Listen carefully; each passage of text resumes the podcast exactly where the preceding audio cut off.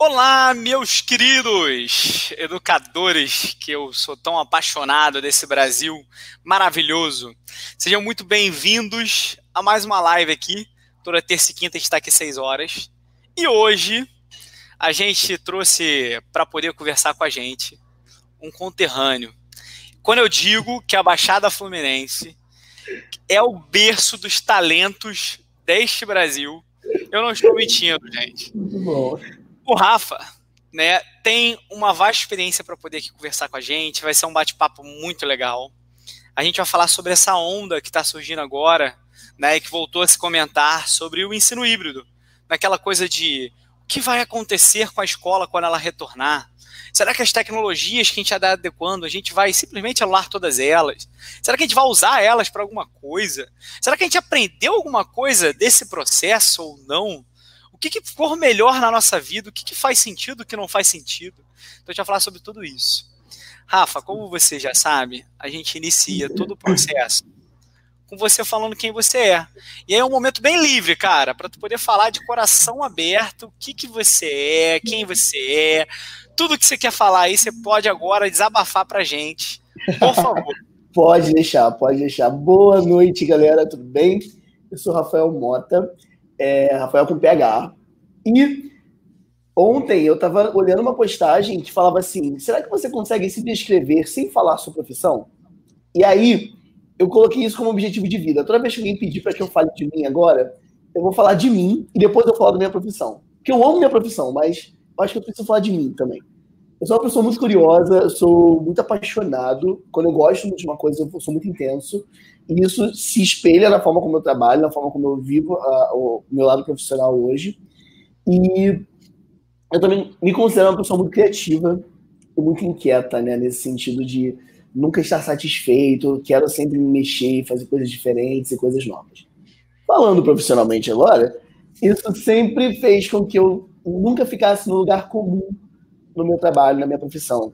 É, eu já passei por escolas de ensino regular, já trabalhei em cursos livres, hoje, inclusive, eu trabalho no curso de idiomas, mas, acima disso, eu me descobri na formação docente, né, na formação de professores, e tenho trabalhado com isso há um tempo, né, tenho trabalhado com isso há dois anos, e me encontrei, e vi minha paixão, porque sempre falavam que o Rafael era o diferentão da história, sempre reclamavam do Rafael, juro, juro, muitas vezes falavam, ah, olha essa ideia do Rafael, como é que a gente vai botar isso em prática? Até que eu percebi que eu não ia conseguir colocar as minhas ideias em prática enquanto as pessoas tivessem a mesma mentalidade que elas estavam tendo. Então, se eu quisesse fazer com que as minhas ideias funcionassem, eu precisava formar professores diferentes. E pode parecer até um pouquinho pedante, mas essa é a ideia. Por quê? Se eu não consigo convencer as pessoas de que fazer diferente é legal e é positivo, eu não vou conseguir colocar as minhas ideias em prática. Então, é realmente um processo de convencimento pelo modelo, pelo exemplo, né? Então, decidi que eu ia fazer isso. Hoje, eu sou mestre em educação, tenho uma graduação em ciências da natureza, que é uma licenciatura para dar aula de química, física, biologia e matemática, mas só até o nono ano. Tenho uma licenciatura também em língua inglesa. É, tenho pós em gestão escolar e em educação matemática. E eu sou Google Trainer, né? Sou Google, é, sou um treinador certificado pelo Google nas ferramentas e Apple Teacher também, tá? Também tô, sou certificado nas ferramentas da Apple. E amo tecnologia. E é isso. Eu acho que esse é o Rafael. Coisa boa, cara. E eu vou falar uma coisa para ti, né? É, eu acredito muito que vai mudar essa tendência, né, de da gente dizer toda vez que alguém perguntar quem você é, eu espero que a gente comece daqui a uns 10 anos, né, a gente vai começar a colher alguns frutos né, dessa nossa iniciativa, por exemplo, de trabalhar a parte mais socioemocional, o autoconhecimento, né, muito daquele, daquela pegada de quem é você na sua essência, qual o seu projeto de vida, né? Poxa, por que, que o Bernard ele trabalha 120 horas por semana, né? Então você pode perguntar o porquê que porque eu sou apaixonado pelo que eu faço, né? É um propósito que é um pouquinho até além, né? Rafa, eu queria antes de qualquer coisa lembrar pra galera que tá aqui, eu queria dar um, ó, mandar um beijo pra minha mãe que tá aqui. Oi, mãe, beijo. Cara, eu tô em dívida com a minha mãe, eu vou, eu preciso ver minha mãe com mais frequência, Rafa. Tenho mãe, fica tranquilo. gente vai resolver esse problema, que eu tô com saudade da minha mãe. E mandar um abraço para um queridíssimo, que é o diretor de uma escola parceira da Jovem Gênesis, o Neto. Legal. Ele mandou, ó, grande Bernal, um abraço, querido. Um abraço de volta, Neto. E aí, gente, boa noite para todo mundo que chegou aqui. É, agora eu queria que a gente entrasse um pouquinho mais, cara, num assunto que a gente está querendo falar aqui um pouco. Uhum. Quando você fala, né, e aí eu acho que é muito legal isso, né? Quando você fala, cara, eu sou apaixonado por tecnologia. E aí eu entendo que ser apaixonado por tecnologia é uma mudança de mindset, é uma mudança de mentalidade, sabe? É de, cara, como a tecnologia pode é, de fato você olha a tecnologia, porque tudo nessa vida a gente vê numa balança, né? Positiva e negativa. E aí eu acho que você já começou a colher todos os benefícios de inserir tecnologia na sua vida, então você só vê os pontos positivos Isso. e o custo que você já teve que aprender para poder usar, né? Porque assim, são ferramentas totalmente diferentes quando você fala das ferramentas do Google e quando você fala, por exemplo, de ser, né, um Apple Teacher, né? Então, cara, são totalmente tecnologias diferentes, mas você colhe benefícios diferentes. Sim. E aí, eu, para a gente poder falar do ensino híbrido, que é o uso dessas tecnologias de uma forma digital, eu quero dar um passo atrás e começar onde você é completamente apaixonado. O que, que você acredita que a gente precisa, enquanto educador, se formar ou se direcionar para a gente poder ter um domínio das principais tecnologias que a gente quer, para aplicar um, um, ensino híbrido de uma forma efetiva, direcionada dentro das metodologias que eu acredito e da pedagogia que eu acredito que, que você acha sobre isso? É, você usou uma palavra muito legal, que é mindset. Né? Quando a gente consegue mudar a nossa mentalidade, o nosso pensamento, a nossa visão sobre as coisas, a gente consegue ter uma outra postura em relação ao processo. Eu brinco falando que os resultados dessa pandemia vão ser dois a nível de educação tecnológica, quando a gente fala dos professores. Ou os professores vão terminar apaixonados pela tecnologia, ou eles vão terminar odiando a tecnologia sem querer olhar para um computador por semanas.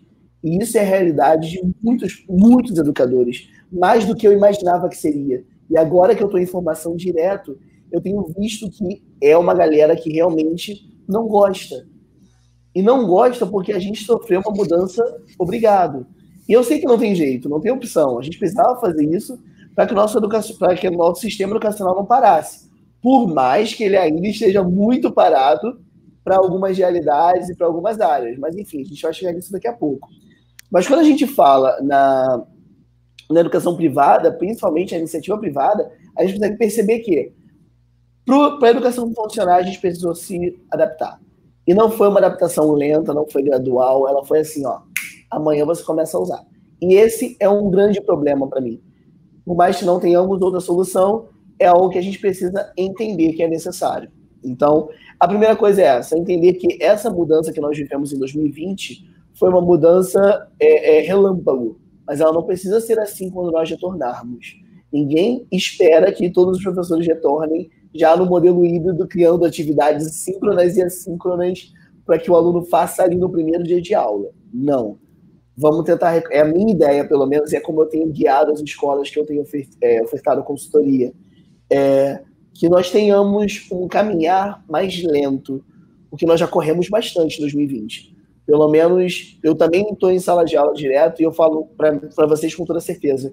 Os meses de março, abril e maio foram três dos meses mais difíceis que eu já enfrentei profissionalmente. Porque eu trabalho com tecnologia educacional, eu vivo isso há muito tempo e eu não estava pronto. Nenhum de nós estava pronto. Então é isso. Eu acho que esse é o primeiro passo. Entender que vai ser uma, um processo gradual. Segundo passo é mudança de mindset. É conseguir, de fato, enxergar que a gente precisa se adaptar de alguma forma.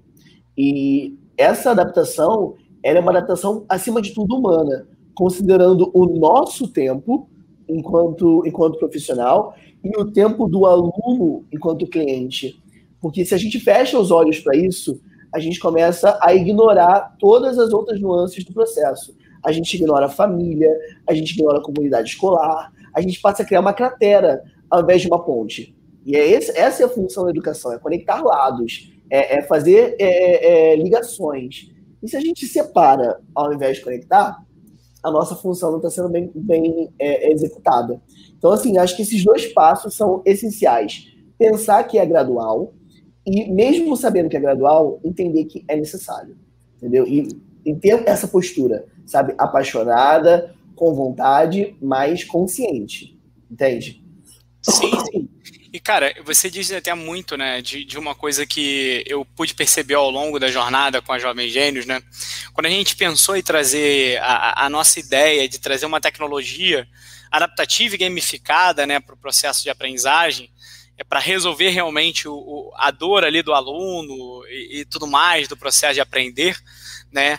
A gente percebeu que isso ia ser impossível se a gente não tivesse uma formação dos professores e que os professores precisavam, muitas das vezes, não era de, poxa, como é que eu uso de fato, crio ali uma aula? Ah, não é apertar botão, mas é um passo antes, que é uma mentalidade e uma coragem, um incentivo para ele apertar o botão e se ele errar, está tudo bem. Eu costumo comentar isso, né, em todas as vezes que eu, que eu falo, né, é que a gente cria um processo de responsabilidade sobre nós mesmos onde talvez essa responsabilidade nem seja 100% nossa. Sim. E que fazer alguma coisa é melhor do que a gente não fazer nada. Então a gente tem que começar. E quanto mais a gente se expor, mais a gente vai é, realmente é, desenvolver as características e essa mudança de mentalidade. Quando, por exemplo, você fala disso, eu lembro de um livro que eu gosto muito, que o nome do livro é Outliers, né, os foras de série, e aí, nesse livro Os Falas de Série, ele cita alguns exemplos de pessoas, né? E aí, esse livro, ele traz muito um contexto, né, de um jogador norte-americano, e que eles começaram a perceber se era dom o que esse é, jogador norte-americano fazia, ou se era um processo de treino excessivo que ele fazia. E aí ele conseguiu é, fazer um dado estatístico, né, no final do livro, que, é, em média, um jogador quando estava treinando, né, ali, é, ele passava é, em torno, acho que de cada treino, né, em torno de 35 bolas. E esse, uhum. esse cara, né, ele treinava durante duas horas, né?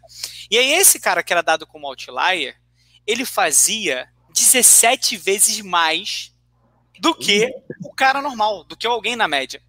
E aí vem até muito da questão do esforço daqueles que são outliers. Aí quando você vê, por uhum. exemplo, o comentário do Cristiano Ronaldo, cara, o Cristiano Ronaldo, quando ele era criança, ele tocava na bola todos os dias de manhã ele tinha uma, uma doutrinação, isso é hiper legal, gente, isso é verdade. 6.500 toques na bola, na parede da casa dele. Ele fazia todos os dias. E aí, o que, que isso traz pra gente? Que se o professor, quanto mais tempo ele tentar adiar, ah, eu vou ver quando vai retornar. Quando for retornar para ensino híbrido, eu vou ver qual tecnologia eu vou usar. Cara, aproveita que agora, que é um momento que ninguém sabe o que vai fazer, que tá todo mundo perdido, e tenta fazer alguma coisa. Se expõe ao erro. Porque quando chegar lá, você já vai ter, vai ter né, passado por uma jornada que você não precisava passar antes, tá? E aí, Rafa, quando você fala então da formação do professor, legal, o cara mudou de mentalidade. Beleza, então, ó, já mudou de mentalidade. Ele já entendeu que é gradual.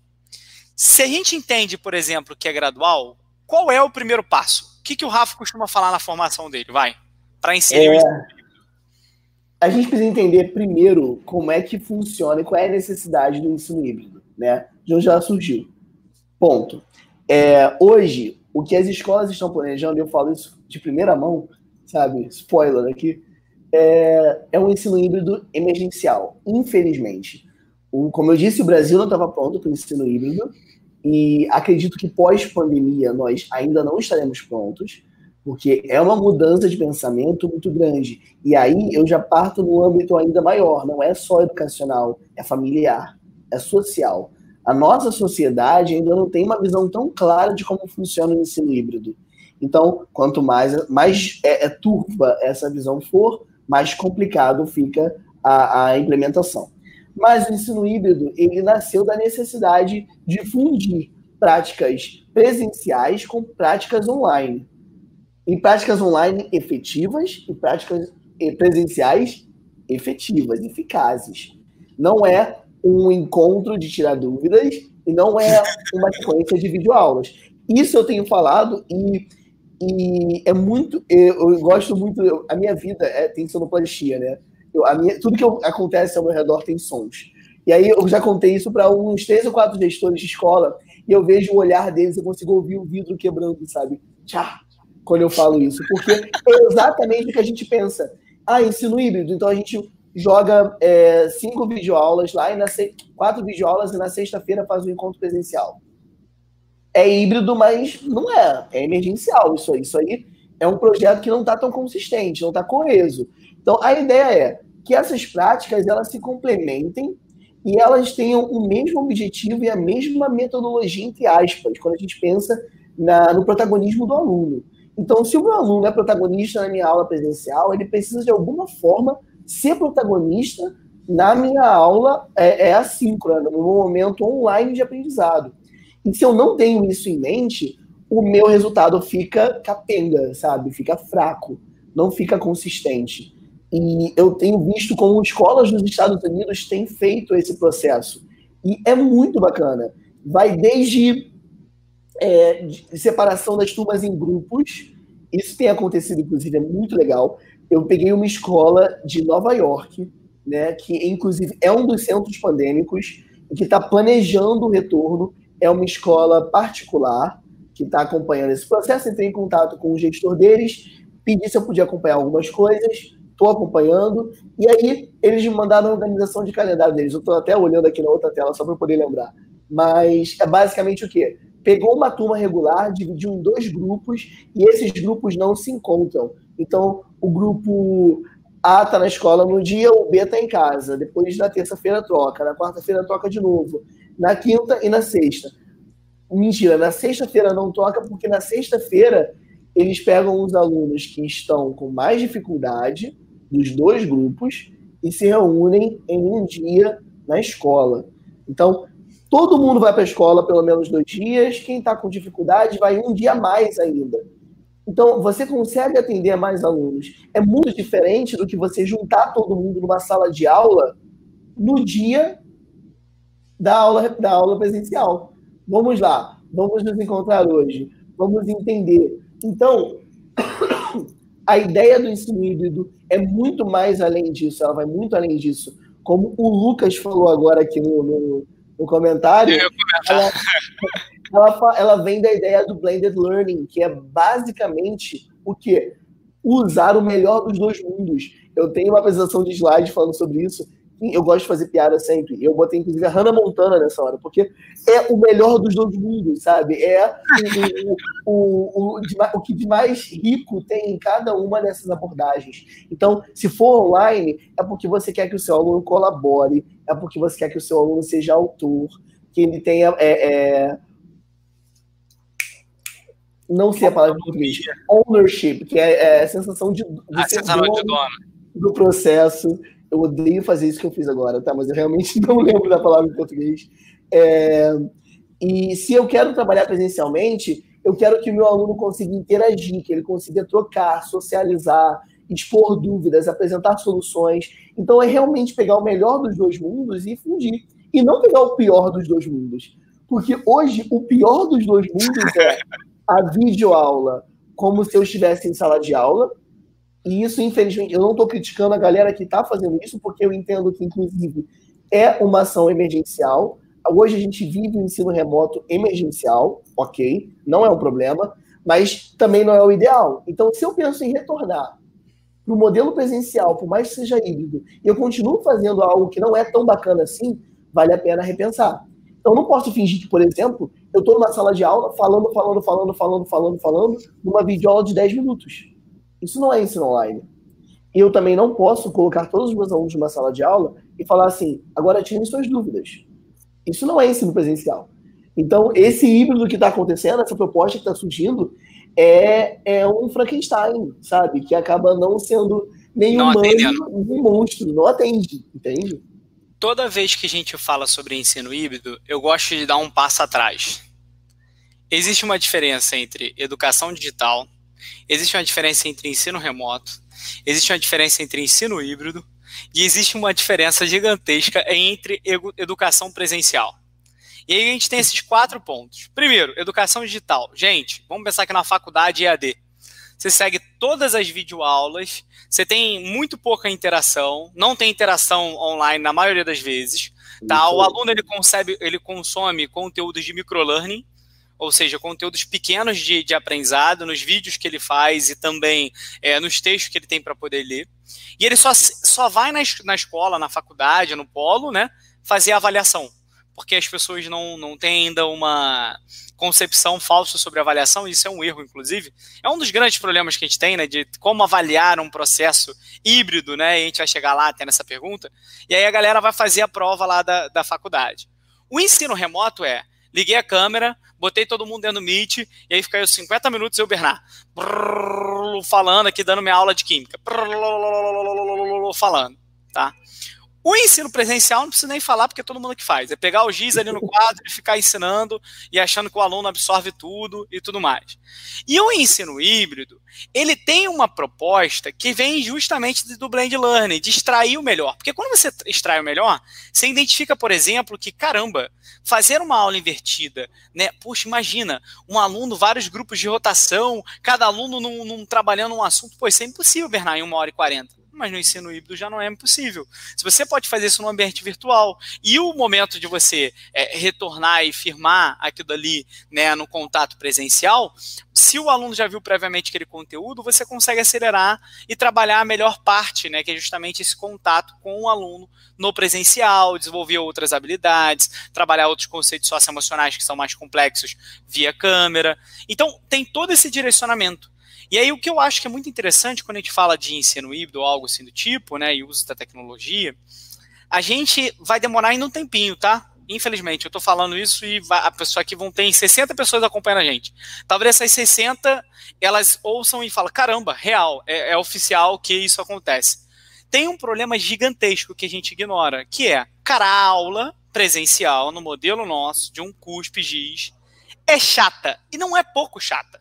Só que aí o cara é muito chata. Né? Então, assim, o cara tem 13 anos de idade, ele tá ali cheio de hormônios, sentado na cadeira, ele tá escrevendo e copiando, tem tudo contra a maré dele. Ele não levanta e sai de sala de aula porque ele tem outros 30 que estão, né? Tem outros 30 que estão com ele.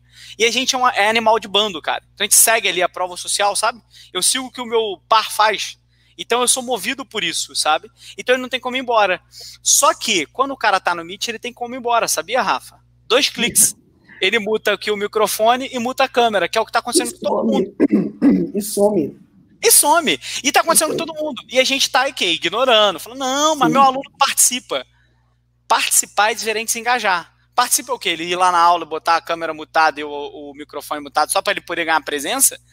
Isso não é participar. Ele não vai absorver uhum. nada desse processo. E aí, quanto tempo que a gente vai demorar nisso?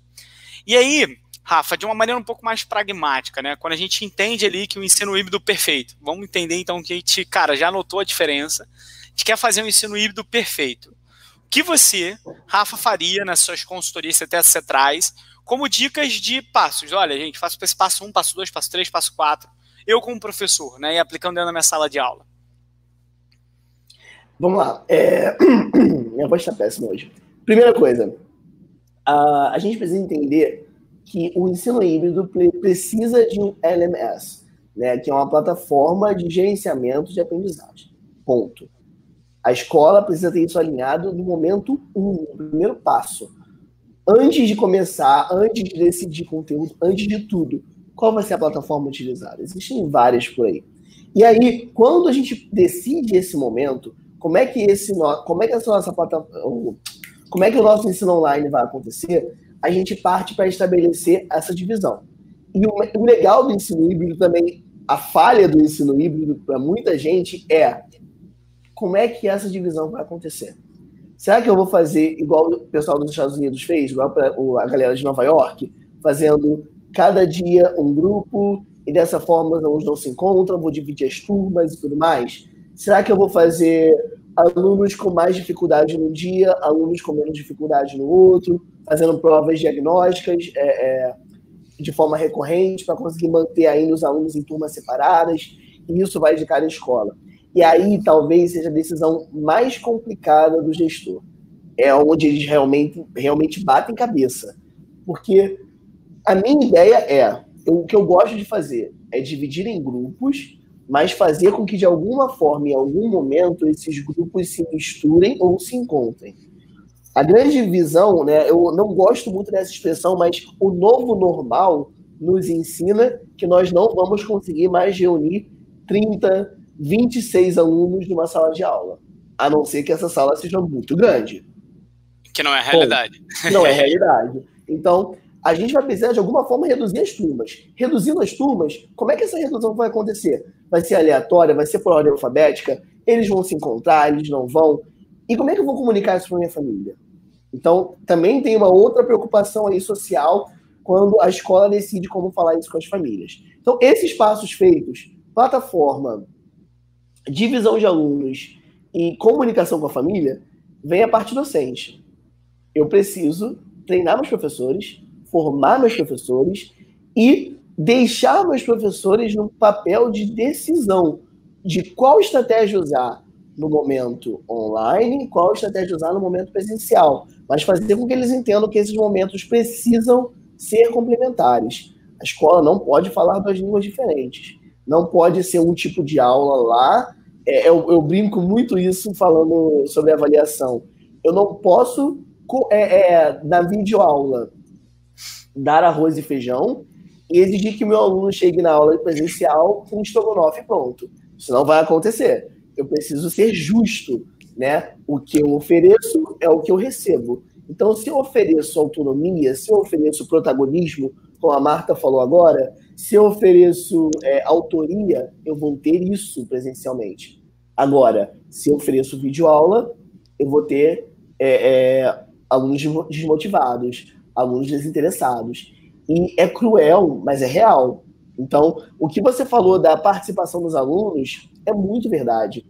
Eu, eu, eu uso uma expressão né? Porque hoje eu trabalho com línguas, eu falo, cara, não sejam fantasmas, não façam ghosting no, no, na aula. Porque é basicamente isso. Eles surgem, entram, desligam câmera, microfone e somem. Mas por que, que isso acontece? Porque isso foi algo emergencial. E isso nunca perdeu o caráter emergencial. Não Sim. importa o quanto a escola esteja é, formando professores, formando alunos, conversando com as famílias, eles sabem que isso é emergencial porque todo mundo viu esse processo acontecendo. O, o, o, não foi uma desse. Eu acho muito legal que as escolas, quando mudam, elas mudam de um ano para o outro. Então o aluno não acompanha isso. Ele, passa, ele sai em dezembro da escola, quando chega em janeiro, mudou o sistema de avaliação, mudaram professores, mudou tudo. Isso é bacana. Agora, nesse caso, os alunos passaram uma semana em casa, no máximo duas, lá no dia. Já mudou de... tudo. Lá no dia 17 de março. Mas não só mudou tudo, porque eles viam no jornal. O jornal contava a mudança da escola. O jornal falava assim: olha, a escola que você estuda não vai ser a mesma. Vai ter um plano de emergência. E aí, não dava nem para fingir quando a gente voltou. Todo mundo sabia que ele era o plano emergencial. Então a gente precisa primeiro desmistificar isso. Não é mais plano emergencial. Não é mais plano B é o plano. É o plano, exatamente. Não tem mais o que fazer, sabe? Não tem para onde correr. É isso. Tá. E aí, quando a gente pensa no ensino híbrido, é, essa mentalidade também é necessária mudar. E aí, os professores decidindo com, é, como é que vai ser a divisão de conteúdos, pensando nas estratégias, é partir para a prática. Mas é uma prática lenta. É uma prática que requer muita proximidade das famílias, muita comunicação clara com os alunos, Entendeu? Então, muita coisa tem que ser aliada. É, muito, é um processo delicadíssimo, mas essencial. Entendeu? Mas essencial. O, o, Rafa, você comentou, né, da dificuldade dos gestores da fazer, de fazer a divisão dos grupos, né?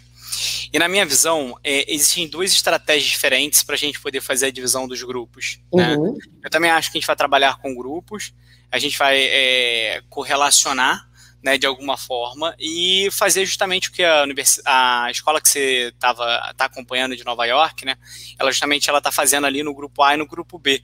Provavelmente a escola deve ser uma quantidade de alunos até pequena, né, de, de, de alunos que tem na sala de aula, né, então só está trabalhando com dois, dois grupos. Mas tem uma coisa que eu acho que é muito legal, e são dois caminhos diferentes, tá? É, a gente pode dividir a quantidade de contato online e presencial do nosso aluno de duas formas, na minha visão. Pautado na. E aí seria um, uma coisa um pouco mais robusta, né? De organização, sabe? Tipo, de organização da sala de aula, justamente dessa logística, que seria pautado de acordo com as defasagens. Então imagina, cara, eu peguei aqui, fiz uma avaliação diagnóstica, e aí eu tenho 30 alunos na minha turma, né? Eu pegaria o bloco dos cinco últimos, uhum. dos cinco penúltimos, então eu ia pegando esses blocos e aí de acordo com a defasagem, né, e as habilidades retidas e conseguido desenvolver, né, de cada um dois, é, dois alunos daquela turma, então faria por disciplina isso. Então, olha, em matemática você é o grupo 3, em português você é o grupo 1, e aí o grupo 1 tem menos contato, que seria todo esse processo, só que aí tem um porém, né, então tem um plano atrás dessa jornada, que é, você precisa fazer uma avaliação diagnóstica que seja efetiva, então, se você pegar, por exemplo, fizer uma avaliação diagnóstica, né, que não usa, por exemplo, teoria de resposta ao item, que não usa TRI e usa teoria clássica de teste, já vai ser enviesada pelo seu professor. Então, porque o professor, por exemplo, ele vai construir uma prova dizendo que a questão número 1 vale 2 e que a questão número 3 vale 1. Para a turma 601 e para 602 os, os pesos são diferentes, porque ele vai pensar no que ele já abordou com aquela turma. Então aí é uma falácia, porque você vai estar comparando turmas de tamanhos diferentes e modelos diferentes, tá? E a segunda coisa que é um pouco antes e é um pouco totalmente contraditório do que eu acho que a maioria dos gestores imaginam, os professores imaginam que é perguntando o que, que os alunos estão afim, cara. tá ligado? Tipo assim, cara, olha, o que, que você faria rolar, tipo, um NPS, uma pesquisa de satisfação? Perguntando, cara, você queria aqui, tipo, vir aqui quantas vezes? Uma, duas, três, quatro, todos os dias. E aí a gente conseguiria olhar e correlacionar, tá, beleza. Eu acho que esse movimento, ele vai começar a ajudar a gente a caminhar, e é uma das coisas do ensino híbrido, eu queria que você falasse um pouquinho sobre isso, que é o quanto o ensino híbrido pode acelerar um processo de personalização de aprendizado e o quanto o ensino híbrido pode direcionar o aluno de encontro até o projeto de vida, imaginando que a escola tem uma, uma se fosse assim, olhar a, a, a, a qual é a sustentação moral da escola de formar cidadãos para a vida, né? A gente acaba em alguns momentos negligenciando a formação do cidadão para a vida. E aí eu acho que agora é um momento da gente trabalhar e tentar acompanhar e acoplar, né, a essa trajetória do ensino híbrido e toda a metodologia, assuntos fora até da grade curricular. Então, indo um pouquinho além de português, matemática, geografia, história, por exemplo, né? Eu estava conversando com uma escola de que eu estava conversando hoje mais cedo da Bahia, né, de Feira de Santana. E aí a diretora contou para mim que ela está fazendo é, num horário lá específico, duas vezes na semana, aula circense, cara, online, com os alunos dela. Olha isso, cara, que legal. Então, tipo, ela reuniu, ela tá fazendo, ela foi, eh, fechou uma parceria lá com o Circo da Cidade, e aí os alunos são divididos exatamente no Zoom, sabe? Aí aqueles que querem malabares, vão fazer malabar, aqueles que querem, por exemplo, aprender a fazer palhaçaria, vão fazer palhaçaria. Então, ela transformou um pouco e trouxe uma coisa até um pouco fora da curva desse processo. Porque esse processo agora ensina várias coisas pra gente, cara. Resiliência, olhar a vida de uma outra forma, inteligência emocional, uma série de outras coisas que contribuem muito para a vida, cara. Que se a gente souber usar, cara, vai ser um absurdo. E aí eu queria que você falasse um pouquinho do papel do ensino híbrido na personalização do aprendizado. Antes disso, vou pedir licença para você, porque eu preciso falar três coisas que você. Preciso comentar três coisas que você falou, que são geniais. É, a ideia, primeiro, da, da prova diagnóstica, ela precisa realmente ser muito bem elaborada, ela precisa conter é, é, ser criada, né, levando em consideração a teoria de resposta, ao item, de fato, TRI, assim, sempre. Agora, é, o, o, gestor dessa escola que eu acompanho, ele me fez uma pergunta que eu não soube responder, que é assim, e como é que a gente avalia os alunos pós-pandemia? Pô, mas aí só, tem como. A gente está pensando, você, quando, quando você falou avaliar aluno, quando eu falei avaliar aluno para separar em grupo, a gente está pensando o quê? A gente está tendo aula presencial hoje, amanhã para, vamos dividir o aluno, faz a vamos fazer a prova. A partir do resultado, a gente divide os alunos, bacana. Eu consigo ver quem tem mais facilidade, quem tem mais dificuldade, as defasagens e tudo mais. Mas será que esse espelho, será que essa amostragem vai ser clara, vai ser nítida num processo pós-pandêmico? Será que no primeiro dia de retorno, quando o nosso governo, ou enfim, o governo dos Estados Unidos, falar assim, vamos retornar às aulas, e aí as escolas voltarem a funcionar. Se eu aplicar essa avaliação, por mais que ela leve em consideração os conhecimentos que os meus alunos foram submetidos a durante a pandemia, ou por mais que ela leve em consideração a quantidade de acertos em cada uma das perguntas, enfim, será que ela vai ser uma amostragem real do que eu, de onde eu queria que meu aluno estivesse naquele momento da jornada acadêmica dele? Isso é muito delicado. E assim, é o que as escolas estão fazendo, é o que as escolas vão passar a fazer, principalmente nos Estados Unidos, mas ainda assim é algo que não é perfeito. porque não está mostrando de forma clara o resultado. Então, acho Mas... que a gente vai por esse caminho. Fala aí. Uma coisa muito legal que você comentou que foi o seguinte: se a gente não tem, e aí eu vejo muito esse erro, né? Todo mundo fala da, mal da avaliação somativa, Rafael. Todo mundo Sim. é unânime. Todo mundo fala mal da avaliação somativa. E aí todo mundo só faz avaliação somativa. É tipo, todo mundo só faz avaliação, todo mundo só faz. Como que é a avaliação na sua escola? Ah, eu tenho uma prova, um P1, uma P1, uma P2, né? Então até a prova do primeiro bimestre eu faço um teste. E aí já tem um erro muito grande, que infelizmente a gente não consegue retornar ao longo do tempo, né? Então a gente tem que olhar para frente. E aí o bom não é inimigo do ótimo também, né? Então a gente começa ali fazendo o bom e depois a gente vai pro ótimo. Exatamente. Cara, você vai fazer é uma avaliação diagnóstica. E a avaliação diagnóstica não é para poder você olhar o que você deu para o seu aluno e o que você espera sim, do aluno. Sim. Quando a gente faz uma avaliação, Rafael, aí é legal, porque a avaliação não é para o professor. É não, a prova, o termo prova é uma merda, cara. Por quê? Parece que o aluno tem que provar para você que ele sabe aquilo. Uhum. A avaliação é só ele, um demonstrativo do quanto que ele absorveu daquele aprendizado. Então, na avaliação diagnóstica, tu vai pegar a avaliação do sexto ano, por exemplo, e aí uma avaliação do sexto ano de todas as habilidades principais que ele deveria ter desenvolvido na BNCC. E aí você vai ver ali, por exemplo, quais são as porcentagens. E aí o nosso queridíssimo Ângelo, né? Abraço, querido, botou Aí que, ó, avaliação diagnóstica, aí que a tecnologia deve ser usada na personalização. A Sim. gente tem tecnologias para isso, para poder utilizar e fazer esse processo de personalização, de fazer Sim. esse diagnóstico do aluno, esse retrato, né? E uma outra ideia é, é, é como você falou, o nome prova, ele carrega um, um karma muito, emocional. Muito, muito, complicado, né? E aí, no, quando eu perguntei pro, pro, pro Josh, né, que é o nome do cara, falei, Josh, então o que vocês fizeram? Aí ele, a gente não chama de prova. Não tem o nome de avaliação, nem tem o nome de assessment, que é um outro termo para avaliação em inglês. Tem o nome de sample, que é amostra. Então, é uma amostra. Eles não fazem isso como uma avaliação. Eles mandaram como, como para as famílias como learning sample. Então, amostra de aprendizado. Eles conseguiam ver um pouco do, do macro que o aluno sabia. E esse pouco né, é o diagnóstico de onde eles iam se encaixar. Então, assim, é uma solução ok para o momento, entendeu? É válida. Outra coisa que você, que você falou é da escola em Feira de, Feira de Santana, né? Aham. Uhum. Fazendo e, aula circense. E, e aí, uma, uma outra pesquisa que eu estava vendo essa semana, mas é do Brasil, fala que a adesão dos alunos a atividades extras aumentou muito nas escolas. Ou seja, as escolas que conseguiram levar as aulas de balé, de teatro, é, enfim, judô, para o ambiente online, tiveram um crescimento muito grande. E eu penso, caramba, enquanto estou aqui imaginando que os meus alunos não aguentam mais olhar para telas, eles estão se engajando em uma outra atividade com telas. Mas a grande questão é, acima do nosso tédio por telas, do nosso ódio momentâneo por telas, existe a nossa urgência em estar em contato com pessoas se relacionar, né? Exatamente. Então, eu, eu falo isso, nem preciso usar os dados dessa pesquisa, eu falo da minha vivência. Eu tenho uma, um, uma turma de alunos adolescentes toda sexta-feira à tarde, e eles têm 15 minutos de intervalo durante um tempo da minha aula e outro. E eu fico ali com a chamada aberta para eles, né? com a chamada de vídeo aberta, e eles ficam online. Eles poderiam desligar a câmera, é, desligar o microfone, comer, ir ao banheiro. Não eles conversam e um deles bota música de fundo. É isso que eles fazem. Eles ficam conversando numa chamada de vídeo com os oito alunos, porque eles sentem falta disso.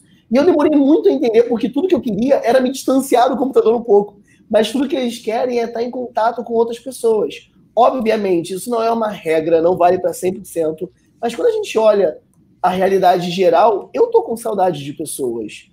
Né? Claro. Eu sei que nem todo mundo está levando a quarentena a sério, mas eu ainda estou e eu estou com saudade de pessoas. É, é, acredito que você também esteja. Então a gente para e pensa assim: caramba, será que isso também não é algo que vale a pena ser levado em consideração? Será que todos os momentos presenciais da escola, no ensino híbrido, precisam necessariamente estar atrelados à busca de conhecimento ou à formação é, acadêmica apenas? Será que não vale a pena um dia marcar para botar um filme e cada um via da sua cadeira distante, ou então para fazer uma roda distante de conversa. Enfim, são várias as ideias, porque a gente precisa trabalhar esse lado também, é o sócio emocional que você disse. Mas enfim, vou parar de sair do assunto. Acabei de fazer os comentários já. É, você falou da personalização. Como é que a gente caminha para isso?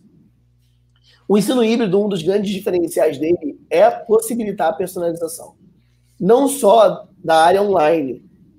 É, a gente pensa assim, ah, online é mais fácil personalizar. Eu posso fazer uma trilha de conhecimento no, em uma plataforma virtual e o meu aluno vai seguindo no tempo dele. Personalizei, tempo do aluno, ok. Eu posso pedir para o meu aluno começar de onde ele quiser o conteúdo. Se ele quiser estudar hidrografia antes de estudar relevo, ele pode. Então, personalizei o ensino. Agora, numa esfera maior e mais clara, a personalização vem também do que eu faço com o resultado do meu aluno. Então, se eu estou acompanhando um ambiente virtual de aprendizagem e na sexta-feira eu tenho um encontro presencial com o meu aluno e eu vi que o meu aluno foi muito bem em hidrografia, mas estava com muita dificuldade em relevo, é porque naquele dia ali, aquele meu aluno está pedindo a minha ajuda em relevo. Em relevo. Eu consigo fazer meu aluno, perce... eu consigo perceber o meu aluno sem que ele fale. E eu, enquanto professor que estou em sala de aula, sofro muito com isso. Eu vejo que os meus alunos muitas vezes não colocam as dificuldades para mim. E olha que eu sou muito gente boa. Isso que vocês estão vendo é o Rafael em sala de aula, fazendo piada, brincando e tudo mais. Então, eu penso, eu já dou muita liberdade.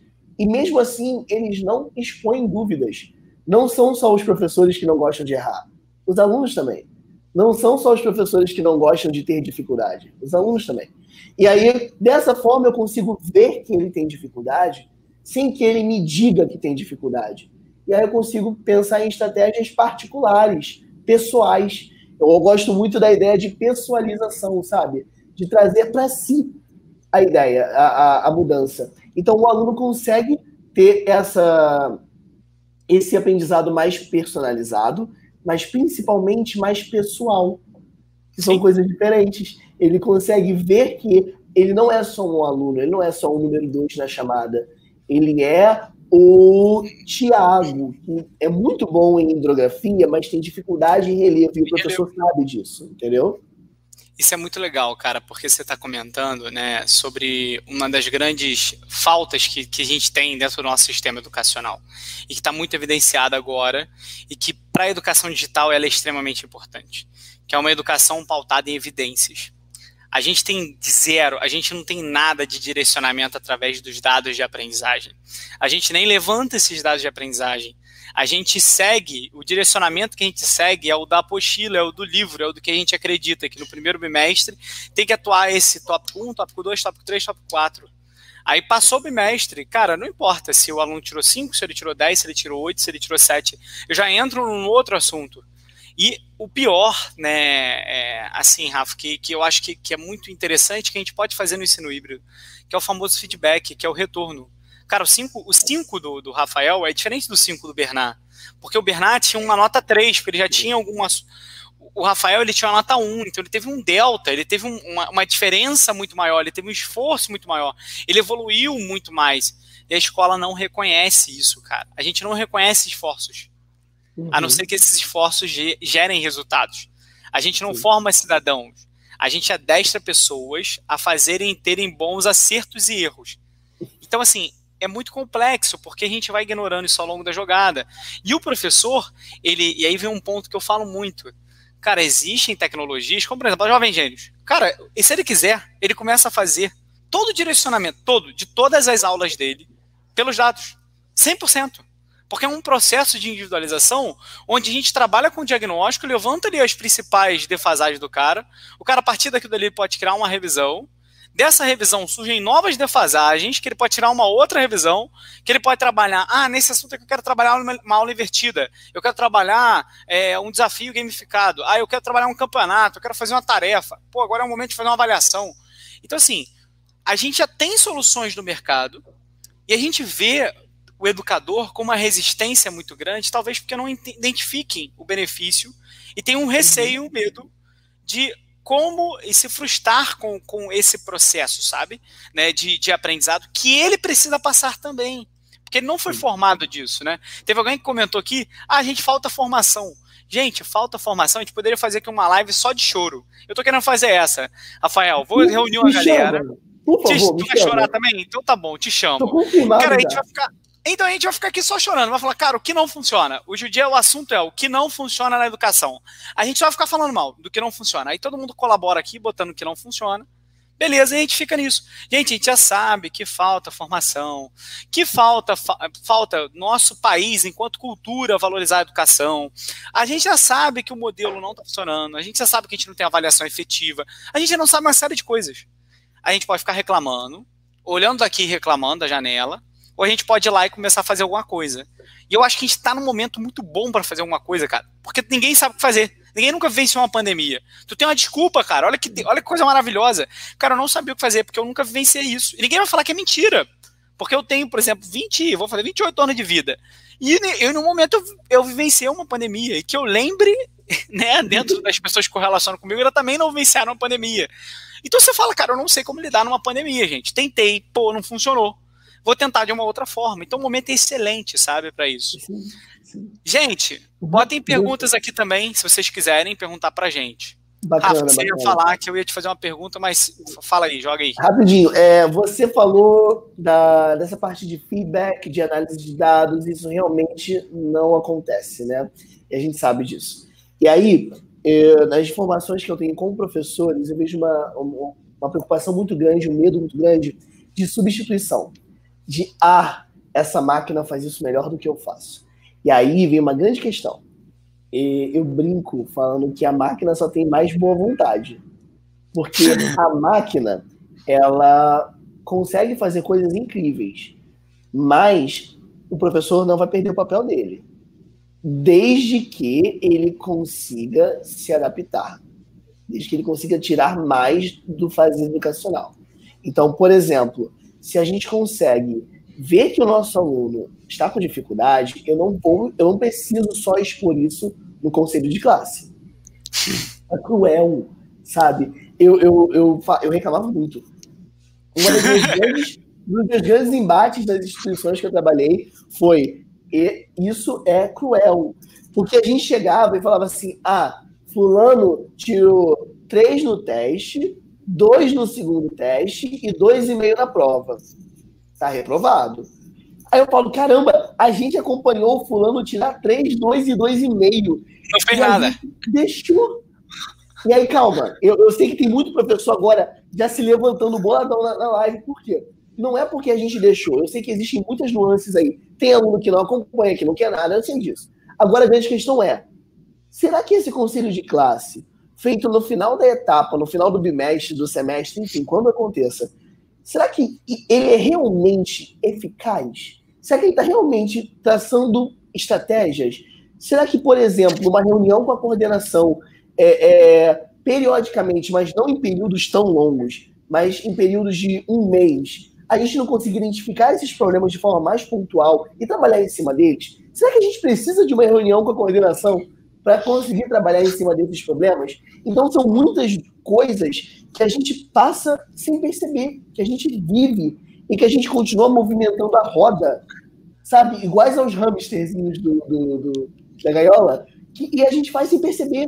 E eu me incluo nisso, eu falo a gente, entende? Porque o choro, como você falou, é livre, a gente vai chorar todo Agora, é muito legal que a gente pare de rodar um pouquinho a roda e fale: caramba, o que, que eu tô fazendo? Exatamente. exatamente. É, será que vale a pena? E não dá para fazer isso sempre é porque nós estamos, primeiro, adestrados a isso. Não só os alunos são adestrados, nós somos adestrados. Eu fui adestrado a isso. É, mas a gente também precisa ter esses momentos de consciência e trabalhar para que eles sejam mais frequentes. Então, quando a gente consegue ter esses lapsos de sanidade e perceber, caramba, isso não faz sentido, e colocar algo diferente em prática, a gente consegue, de fato, começar a fazer a diferença. Cara, um exemplo disso muito é, é, muito simples é.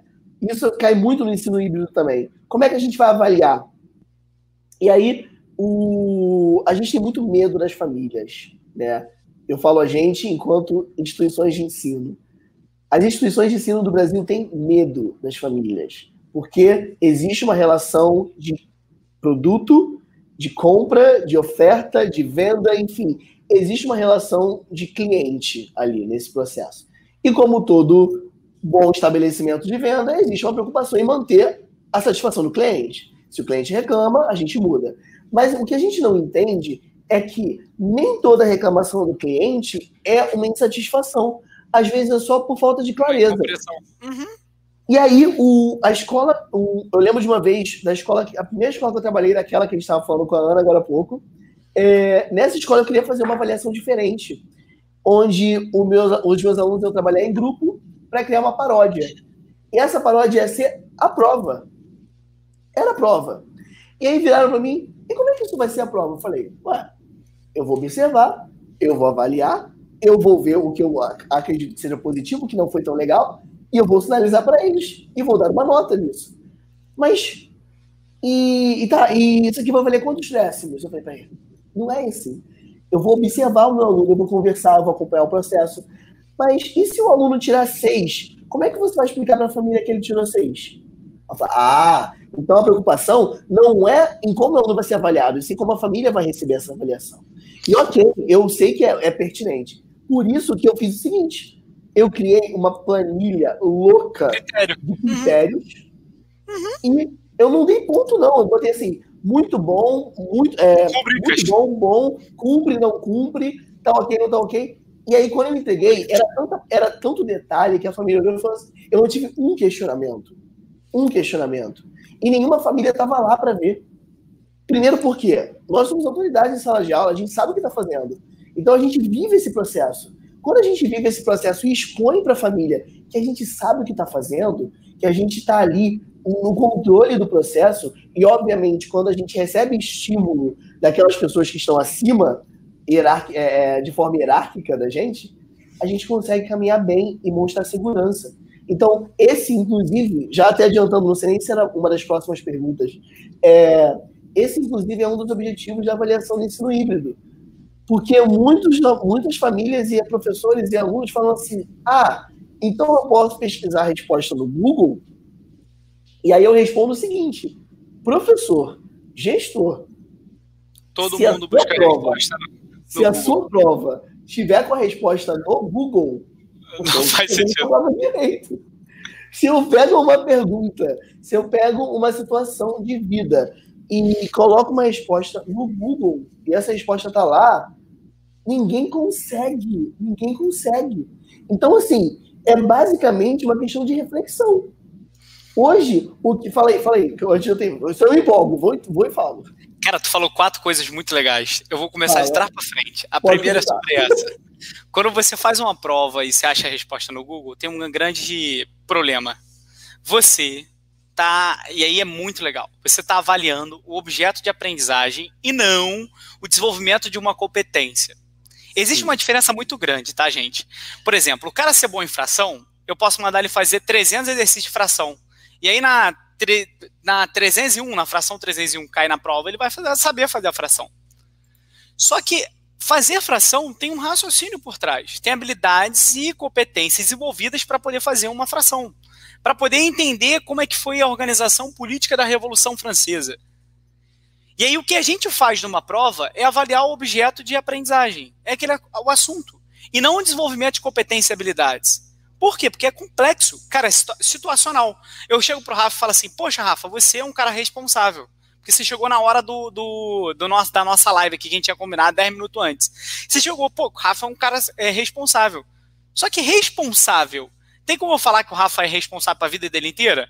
Amanhã tu pode ter algum problema e tu chegar atrasado. E aí eu tô falando para tu que você não é responsável. Então, assim, desenvolvimento de competência e habilidades são situacionais. E aí, quando você traz uma avaliação como essa que você colocou, você está o quê? Analisando uma situação. E aí, o legal disso, que é o mais interessante, é que muitas das vezes os pais questionam é, porque eles não têm o domínio dos critérios. Então, por Sim. exemplo, eu não sou. Vamos supor que. Cara, eu sou péssimo em geografia, tá, Rafa? Muito ruim. Sempre fui ruim em geografia porque eu não me interessava e não gostava. Então, se eu, quando eu tiver um filho, ele tiver dentro lá da minha, da minha da aula dele da escola, uma vez que o professor né, avaliou o processo ali em geografia dele e tudo mais, eu vou ter uma dificuldade muito grande de entender o que representa aquela nota porque eu não sei o quão importante é ele saber sobre relevo ou ele saber sobre clima para a formação dele como ser humano. E aí tu sabe qual é a ideia de você matar isso de por água abaixo? É justamente o que tu fez. Cara, tu mostrou os critérios e você não trabalhou com nota. Porque nota é zero, foi o que eu comentei aqui. O 7 de um é diferente de 7 de outro. Mas quando você trabalha rubrica, que é, cara, olha, é simples, gente. É o que faz, por exemplo, a Prova Brasil. Cara, o cara reteve é, conhecimento básico disso. Ele reteve um conhecimento insuficiente. Ele reteve um conhecimento proficiente. Ele tem um conhecimento avançado. Você consegue falar e taxar ele de, de acordo com aquela situação sem ser uma nota. Porque a nota é o seu parâmetro. A proficiência, a rubrica, é o parâmetro do aluno. Sim. Então, o grande problema é isso. E aí vem a terceira coisa que você comentou, que é uma covardia gigantesca. Sabe por que, que a, a escola tem um problema gigantesco com a família, cara? Porque todo mundo acha que se uma turma não manda bem ou o aluno manda bem, é culpa do professor. Mas sabe por que a gente acha que a culpa é do professor? É uma cultura. Que o moleque só aprende com o que o professor ensina. E o que ele está trabalhando em casa? Então, se nós, professores, começarmos a adotarmos metodologias ativas, ensino híbrido, novas ferramentas, a gente vai entender que a gente é um mediador, cara. Quem só faz parte daquele processo, a gente está ali para poder ser um direcionador. É, peraí, peraí, peraí, Rafael, não, não, não, não, não vai para esquerda não, meu filho, vem aqui para direita, ó. Teu caminho é aqui dali da luz. Peraí, olha o menino tá indo pra lá. Peraí, peraí, peraí, peraí, segura ele na camisa, joga ele pra cá. Não, o caminho é ali, meu filho, vá pra lá. Então, esse é, é, é o motivo de você ser um educador. Você medir o conhecimento. Eu sempre falei isso, cara. Se eu entrei numa turma e aquela turma ao final do ano, eu menos ganhei notoriedade sobre o que eu trouxe de aprendizado, é porque eu cumpri meu, meu trabalho. Se foi realmente os alunos tiveram consciência de, cara, ele desenvolveu o processo de aprendizado dele, então um cara que fazia muito isso, cara, equilíbrio químico, um dos assuntos que, tipo, terror da molecada. Cara, sabe o que eu resolvi meu problema de equilíbrio químico e estequiometria quando eu dava aula? Quando eu comecei a botar a aula invertida. Aí rolou rap da, do equilíbrio químico, rolou teatro da estequiometria, rolou, ré, rolou pintura, rolou tudo que eu dessa maneira que catedrática, que cria ali um passo a passo do, do, da, da estequiometria. Tem até a musiquinha, mas os caras fazem a musiquinha melhor do que eu, porque eu sou péssimo em ritmo. Sim. Então, assim, eu me terceirizei, eu realmente eu saí do processo. e nem quando o cara não avança na proficiência, a culpa nem é minha, não tem como nem me culpar. E o conselho de classe, preste atenção, gente, olha que lindo isso agora, Rafael, maravilhoso. Conselho de classe. Conselho de classe. É o nome que a gente vai fazer, é o conselho de classe. Com, a gente faz no final. Conselho de classe. Não, não, não, não, Aí a gente faz no final, que a gente não aconselha nada. A gente só chega pro cara e fala, irmão, tá reprovado, tá aprovado. A gente não dá conselho para ninguém no conselho de classe. Não tem conselho de classe no conselho de classe. É isso. A gente vai ali para poder criticar e desabafar sobre os alunos. E aí eu era o professor chato, aquele que. Mas na minha aula, eu era sempre que defendia o moleque. Cara, mas na minha aula não é isso, não, cara ele faz, sabe, Rafa, lá na minha aula, cara, ele participa da, de tudo. Pô, mas ele fica quieto? Não, pô, eu peguei ele para poder falar na aula. Então, ele tá dando aula no meu lugar agora, porque ele gosta de falar. Então, botei ele para poder falar. E você provavelmente era muito criticado, ou. Porra, óbvio, era ou, uma... é, é, de, forma, de forma silenciosa, muito criticado. Mas, não, eu era, assim, eu era notoriamente criticado na, na, na cara mesmo. Tipo, ah, você é sonhador, isso é, não é educação. Sim, sim, sim. Eu tive, só uma história rápida, e eu vou comentar duas coisas que você falou. Eu acho que a nossa conversa vai ser isso. Você fala coisas, eu comento, eu falo coisas. Mas, uma história rápida, eu tive um conselho de classe, uma professora que não queria assim dispor comigo na escola ainda, é, de não diretamente, e falou assim: Ah, eu acho muito complicado, porque tem professor que deixa os alunos utilizarem o telefone na aula e tudo mais. E eu, enfim, eu já tinha conversado com a coordenação sobre isso, foi uma atividade liberada, enfim. E eu acho muito difícil, eu acho injusto, porque eu não deixo. Enfim, conversei e começaram a reclamar de uma postura que foi uma atividade diferenciada que eu fiz em sala. Eu perguntei assim, alguma, eu falei, mas será que sou eu? Mas será que eu que estou errado mesmo? Será que eu que pensei numa atividade diferente, que utilizava o que eles tinham, que via o que eles é, queriam fazer de material e puxei para minha disciplina, será que isso é errado? Mas enfim, só contando a história. É, duas coisas que você falou que eu uma eu tenho pavor, e, e, eu acho que essa cultura da prova, da prova de competências, né, da avaliação e observação e análise das competências, vem para acabar é com a cultura do macete, sabe? O macete educacional. E eu trabalhei muito tempo com matemática, né? É, por, até mesmo por conta da pós e na graduação, enfim, dei por seis anos aulas de matemática. E aí eu, eu lembro que quando eu pegava aluno de sétimo ano, ou então de quinto ano, de, desculpa, de sexto ano, eles vinham e falavam assim: ah, porque para calcular a fração, é, é, a multiplicação de frações tem esse macete aqui, é o macete da borboleta. Aí desenhava a borboleta. Aí tem esse macete. Eu falava, cara, a cultura do macete precisa acabar. Morrer, né? a cultura do macete, ela é, é, ensina o meu aluno a decorar aquilo.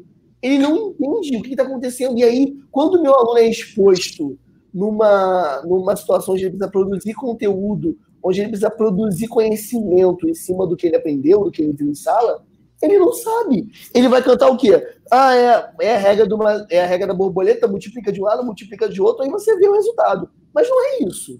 Sabe? É muito mais complexo que isso. Eu sei que existem muitos casos onde macete ajuda, mas ele não pode ser a base para o meu aluno aprender. Eu não posso. E, e, e, a gente faz muito isso, né? Tem muito professor que faz isso. Eu fiz isso por uns dois anos antes de aprender isso. É, antes de aprender sobre o problema que isso envolve. Eu fazia o seguinte: eu explicava a teoria. Para multiplicar a fração, você primeiro vai igualar os denominadores, e aí vai fazer isso e aquilo, aquilo. Explicava, praticava, e eu falava: vamos conhecer o macete? Acabou. Porque a partir do momento que eles conheciam o macete, eles falavam assim: então é só fazer o macete. Ok. Só que não é assim que funciona. Existe todo um processo de pensamento matemático por trás. E eu acredito que esse momento de ensino híbrido traz muito para poder acabar com essa cultura. No sentido de a gente não estar tá em sala ali é, é, só para fazer atividade, ou então só para poder é, reproduzir um conhecimento. A gente quer, de fato, trabalhar a criação, trabalhar a autoria, enfim, todas essas coisas.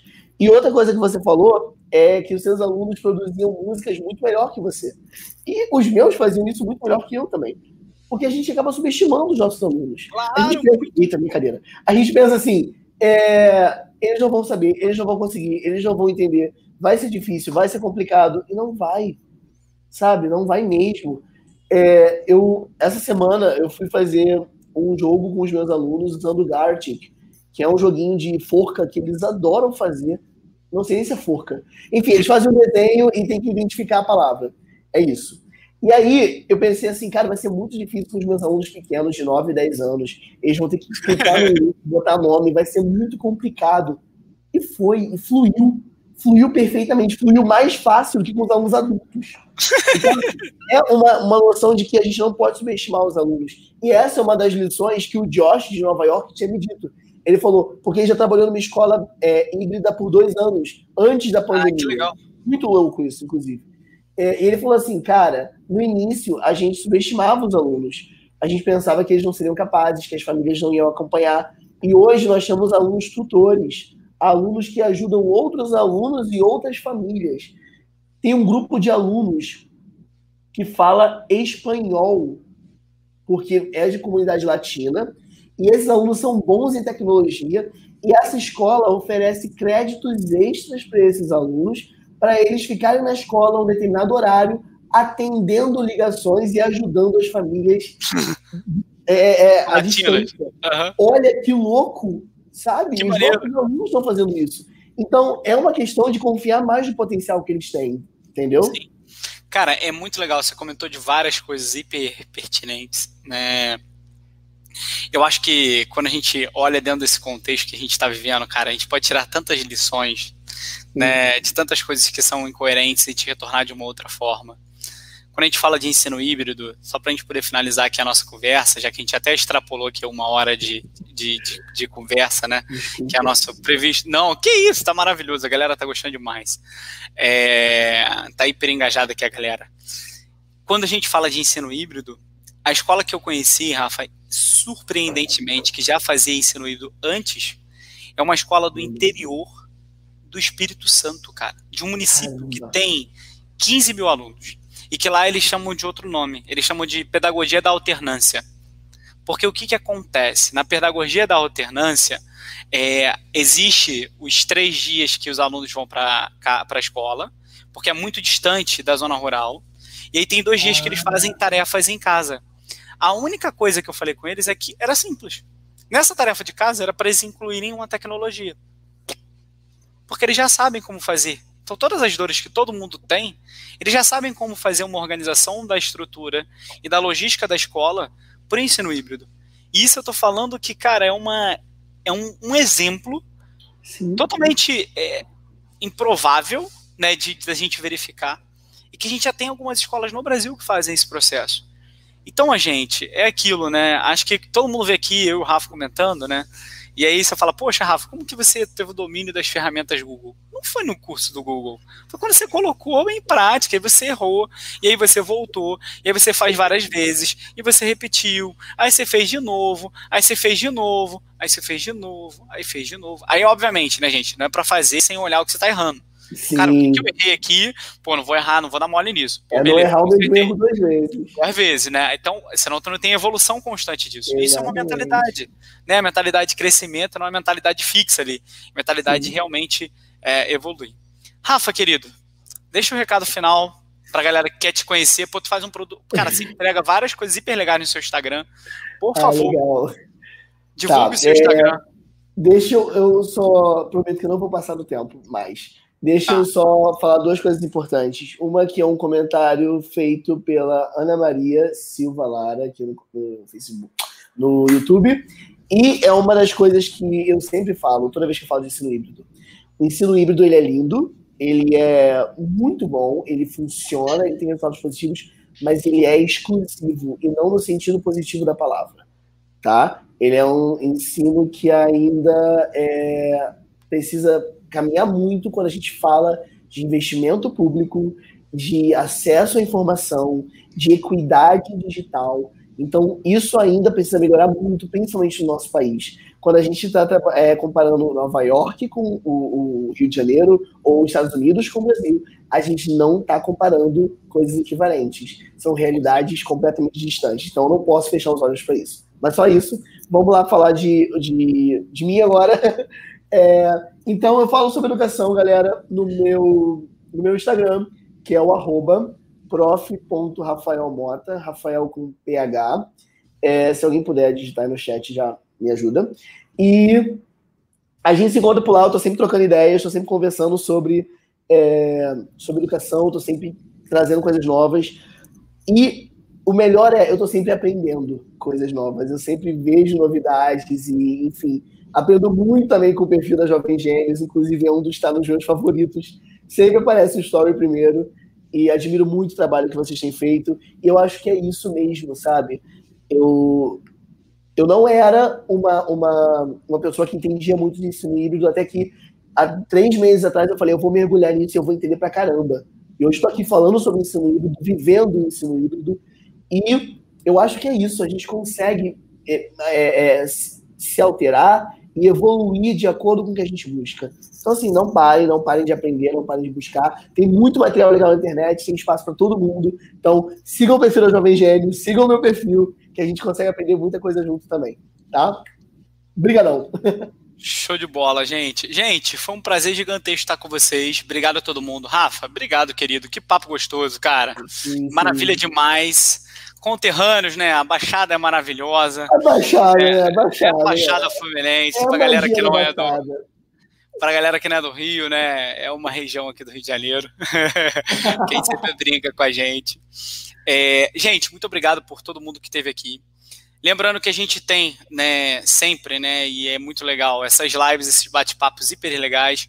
Uma das pessoas comentou aqui, né, que é o, o Lucas, ele vai estar com a gente na semana que vem, ah, tá? É, tem vários professores acompanhando aqui, a galera da Fundação Bradesco, meus queridíssimos botando aqui, ó, tô aqui tentando aprender um pouco mais. Então, assim, muito legal. De verdade, de verdade. É... Obrigado, obrigado a todo mundo.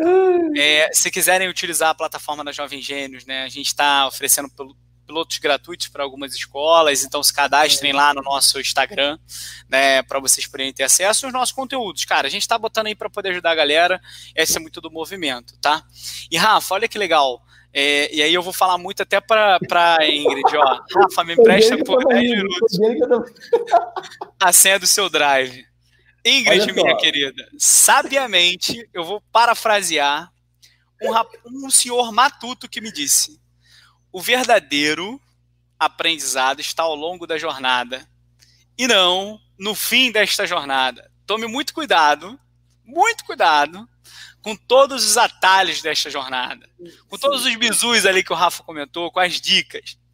Gente, tem que meter a mão na massa. O Rafa construiu um drive que fazia sentido para ele. Para você não faz. Então constrói o seu drive.